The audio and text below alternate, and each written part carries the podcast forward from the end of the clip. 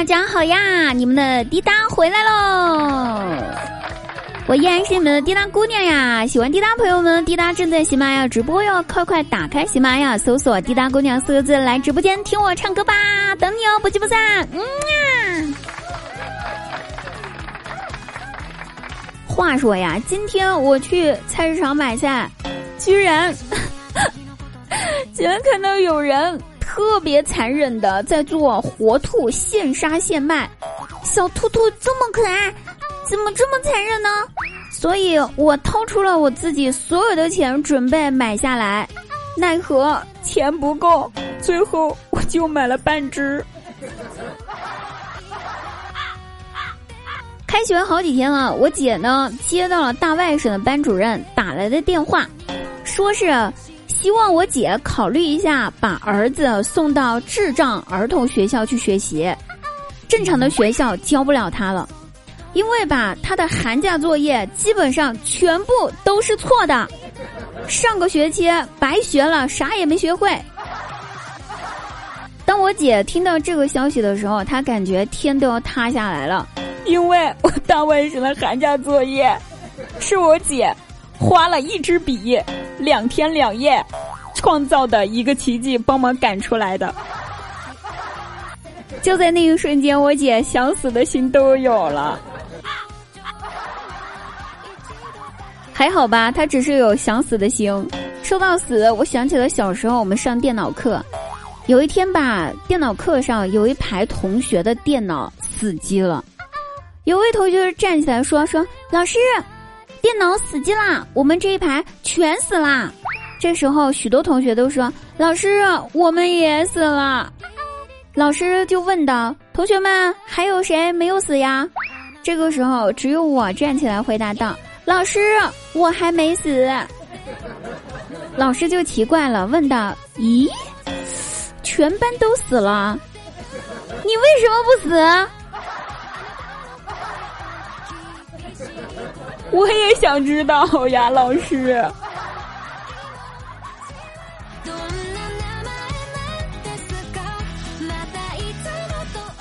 话说我闺蜜呢，闺蜜买了根香蕉，哎，好不容易把揣着这根香蕉挤上了公交车，没有位置了呀，只能站着，人特别的多，车上人多，为了防止自己的香蕉被挤到。于是呢，就时不时的伸手去摸摸香蕉，怎么样了？过了一阵儿吧，有个小哥哥拍了拍闺蜜的肩膀，说道：“美女，你摸够了吗？松手吧，我要下车了。”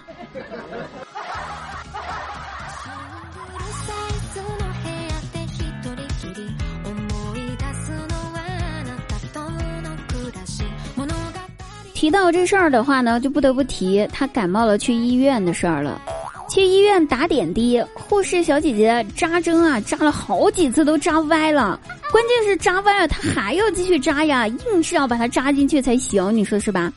然后护士小姐姐一边扎一边很抱歉的说：“啊，大姐，不好意思啊，我新来的实习，还不是特别熟练呢。”闺蜜听了之后摆摆手说道：“哎呀，没事儿没事儿啊，新人嘛可以理解，随便扎啊，爱怎么扎怎么扎。”而一旁的大妈怒吼道：“小姑娘，人家又没有扎你，你当然没事儿了。”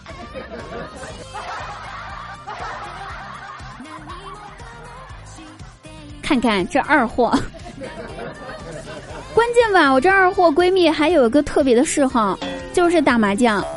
赢吧，咱就不说了。关键他是啥呢？十打九输，不对，十打十输，我就没见他赢过一次。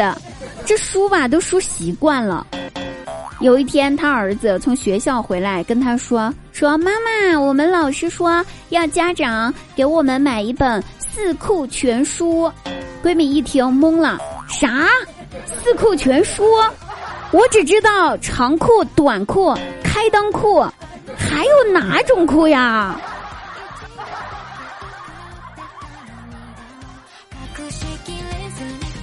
？Hello，各位朋友，那我们本期节目就结束啦。喜欢滴答朋友们可以搜一下滴答的个人微信：滴答幺零零五五二零，滴答是拼音的小写哦。好了，我们本期节目到此结束，下期再会，我在直播间等你们，不见不散。